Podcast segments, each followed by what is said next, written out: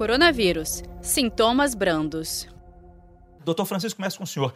É, quando o sintoma é brando, e isso acontece em 80% dos casos, aquele sintoma bem de gripe, que, que a pessoa faz? Essa pessoa vai se tratar em casa, né? Então, o que a gente recomenda é que ela fique em casa e utilize o que a gente chama de tratamento é, sintomático. Então, está com dor de garganta, então vai usar um remédio para dor, vai tomar uma, vai usar uma pastilha para reduzir a dor de garganta. Se está com febre, vai usar um antitérmico como dipirona ou paracetamol, enfim, o que tiver habituado a, a utilizar. Vai lavar bastante o nariz com soro fisiológico, vai fazer aqueles cuidados que habitualmente a gente, a gente consegue fazer sem necessidade necessidade de uma recomendação médica. Né? Repouso, muita hidratação, procurar se alimentar bem e aguardar que esses sintomas passem.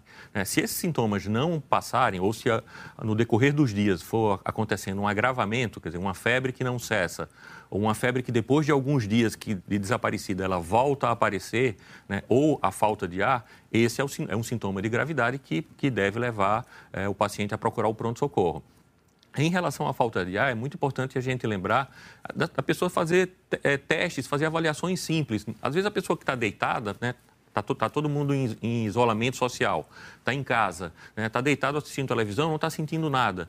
Então, perceba-se é, como é que você fica quando levanta para fazer uma atividade simples como ir ao banheiro ou tomar banho.